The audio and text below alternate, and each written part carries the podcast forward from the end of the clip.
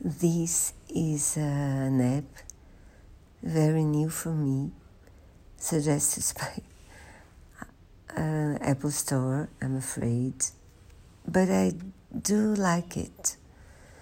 You can learn more than one language if you have the paid version.